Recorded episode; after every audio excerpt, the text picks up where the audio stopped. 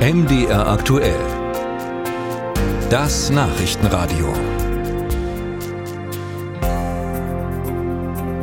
Wie sieht's aus? Mit wie viel Motivation starten Sie heute in den Tag? Also in Bezug auf Ihren Arbeitsplatz? Also ich hoffe und wünsche Ihnen, dass Sie voller Überzeugung sagen, na, ich starte mit viel Motivation, ich freue mich auf die Arbeit.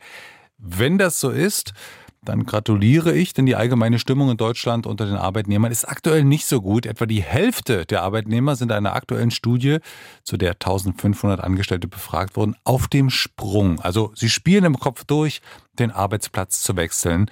Und nur etwa jeder Vierte ist mit dem Chef zufrieden. Und das wirklich Bemerkenswerte ist, dass sich gerade in den vergangenen Jahren da einiges verändert hat und das eben nicht zum Guten.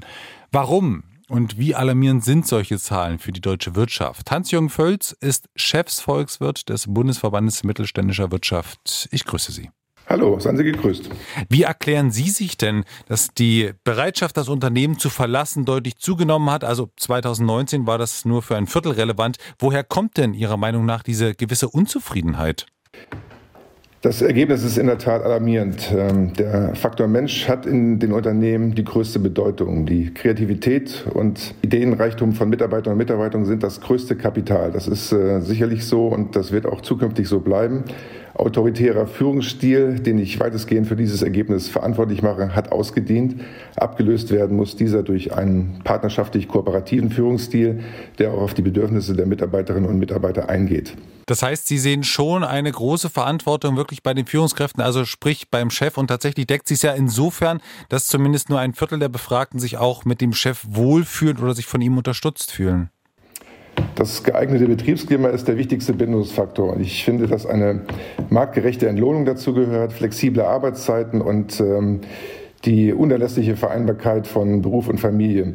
Die sind heutzutage wirklich ein Unterscheidungskriterium. Unternehmen, die das beherzigen, die haben im Wettbewerb um Arbeitskräfte, um Fachkräfte sicherlich einen großen Vorteil gegenüber ihrer Konkurrenz. Sie haben schon mal so ein bisschen anklingen lassen, autoritärer Führungsstil ist nicht mehr so zeitgemäß, aber vielleicht können wir da noch mal genauer drauf schauen aus Ihrer Sicht, was Sie so beobachten, was sehen Sie immer wieder, was machen dann doch viele Chefs vielleicht eher falsch? Berücksichtigt werden sollte meines Erachtens nach, dass die Kommunikation zwischen den Hierarchiehebenen auf Augenhöhe erfolgt. Es ist zudem wichtig, dass Sinnhaftigkeit der Arbeit vermittelt wird, dass ähm, die Flexibilität nicht nur im Homeoffice allein begründet liegt, sondern auch, wie wir finden, ein Jahresarbeitszeitkonto, die 40-Stunden-Woche, die viel zu starr ist, ablösen muss. Dieses Rezept ist von gestern und den heutigen Bedürfnissen, in denen sich Unternehmen flexibel den Bedürfnissen anpassen müssen von ihren Kunden, nicht mehr angemessen. Von daher ist das ein entscheidender Punkt. Ebenso Fort- und Weiterbildungen, die erleichtert werden müssen von den Chefinnen und Chefs. Es müssen Karriereoptionen frühzeitig und transparent besprochen werden miteinander und vor allen Dingen die Anerkennung für Leistung muss gezollt werden. Wie gesagt, Umgang auf Augenhöhe ist das A und O.